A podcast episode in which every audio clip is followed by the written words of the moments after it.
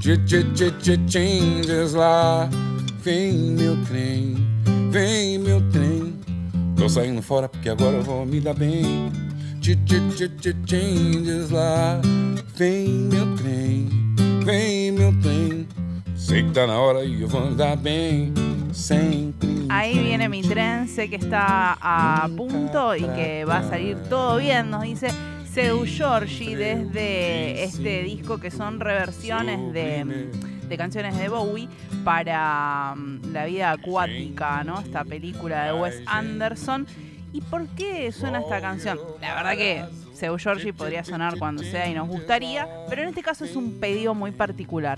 Al 11 22 99 09 39. No, es un pedido, un pedido muy particular de nuestro columnista porque va a estar hablándonos de política internacional y está relacionado con u Brasil. Así que le damos la bienvenida Por favor. a Leo Smerling para ver cómo se relaciona esta canción de Seu Giorgi con lo que nos trae el día de hoy. ¿Qué tal? ¿Cómo les va? Está- estamos, estábamos cantando, tenemos que decir la verdad, Sí, estábamos un, poquito muy lindo cantando. tema, un muy lindo tema de, de David Bowie en la versión de Seu Giorgi. Eh, como vos decías, para la, la película esta de, de Wes Anderson y que habla de cambios. Eh, esta versión cantada en portugués, con la letra medio cambiada también, y habla de cambios y, y vamos a hablar de cambios eh, y podríamos hablarlos en portugués porque vamos a hablar del viaje de Luis Ignacio Lula da Silva a China y Emiratos Árabes. Bien, bien ahí con un viaje internacional, ¿con qué motivo?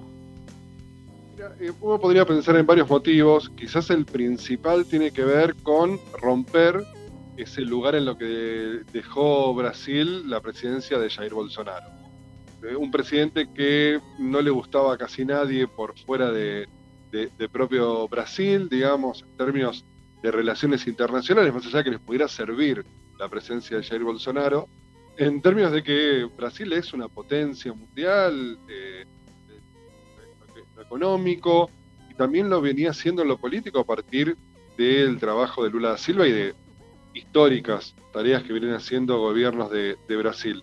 Eso se cayó con Jair Bolsonaro, se aisló, cuando dicen estamos aislados del mundo, bueno, eh, en el caso de, Bolsonaro fue bastante real y quizás el cambio fundamental que estaban buscando eh, el gobierno brasileño es eh, volver a poner a Brasil en, un, lugar importante en las negociaciones tanto económicas como políticas. Y, y de eso se trató. Bien. Brasil, recordemos, un, un país que tiene, tenía gran proyección de crecimiento a nivel mundial y que la presidencia de Jair Mesías Bolsonaro no, no fue beneficiosa para la economía y para todas las progresiones económicas que tenía el país en el mundo. No, eh, es verdad eso, pero también, a ver, hay una realidad y es que eh, hay, hay algo que va más allá de los gobiernos eh, y tiene que ver con los negocios. Y, y en ese sentido, Brasil siguió eh, teniendo importantes negocios en lo que tiene que ver con la soja, por ejemplo, con el, el metal de hierro y con el petróleo. Tres cosas que China, por ejemplo, necesita y mucho. Eh, con el tema del petróleo también la relación con eh, Emiratos Árabes Unidos también es importante, ¿no? porque los, los Emiratos Árabes necesitan petróleo, pero sí necesitan coordinar con una potencia regional como es Brasil en este caso. Eh, pensemos que el PBI de Argentina, comparado con el Brasil, bueno, Brasil se multiplica por seis, por lo menos, en cuanto a lo que estamos hablando de cantidad de dinero, y mucho de eso se explica por estos recursos naturales, la soja, eh, el, acero y lo que tiene que ver con eh, el petróleo. Eh, Lula iba a viajar en marzo, en febrero estuvo en la Casa Blanca con Biden. Dijo, febrero con Estados Unidos, marzo con China, pero le agarró una neumonía, tuvo que cancelar ese viaje y finalmente se dio eh, esta, esta semana que pasó. Eh, firmó varios pactos, tanto en Beijing como en Abu Dhabi, eh, por 10 mil millones de dólares en China, 2.500 millones de dólares en, los, en los Emiratos Árabes, 20 acuerdos, como decíamos, soja, hierro y petróleo en el centro, pero también muchos temas más. Hay uno que los chinos querían, pero que no se dio, que es el de eh, la franja de la ruta y la seda. No sé si conocen más o menos de este proyecto. No. A ver, lo que intenta eh, China, Argentina ya firmó, por ejemplo, es uno de los 13 países de América Latina que ya firmó, eh, hacer que los productos chinos lleguen más rápido y más fácil eh, a todo el mundo. Eh, y para eso eh, lo que está haciendo es invirtiendo en infraestructura, rutas, canales, eh, lo que sea para que los productos puedan ir más rápido, cruzando, por ejemplo, toda Sudamérica de punta a punta para que los productos eh, chinos puedan llegar a todos lados más fácil, más barato, y también los, los recursos naturales les lleguen a ellos más rápido y más baratos. Brasil es uno de los países que no firmó esto. Hay 30 de Europa, eh, otros tantos asiáticos, casi toda África. América Latina son 13 los países que ya firmaron, eh, cerca de 140 los que están adheridos. Bueno, eh, Brasil todavía no lo hizo y ahora Lula tampoco llegó. Eh, sin embargo, reafirmó lo que es la relación con China muy fuerte. es su principal socio económico desde el año 2009. eh, es muchísima plata. Les tiro, digamos, números de 32 mil millones de dólares. Es el con un superávit que es casi la mitad de la balanza comercial de Brasil. La tiene solo con China. Eh, es el, el- principal destino de, las, de lo que son las inversiones de China en América Latina. La mitad van para Brasil para que tengamos una idea de lo que estamos eh, hablando. Eh, y Lula dijo, con China tenemos el flujo más importante de comercio, tenemos la mayor balanza comercial y ahora hay que equilibrar la geopolítica mundial, discutiendo los grandes temas. Y acá donde en Estados Unidos y en Europa se empezaron a prender algunas lucecitas de alerta de eh, qué está pasando entre China y, y Brasil.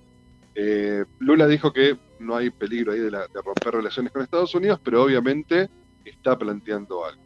Uno de los temas que se planteó y que es quizás la luz de alerta más importante para Estados Unidos es que se eh, va a hacer un acuerdo para que Brasil y China comercien, pero sin usar el dólar. Ok. O sea. ¿utilizarían qué moneda en estas transacciones? Usa- usarían eh, los reales y el yuan, digamos, la- la- las monedas de ambos países, haciendo...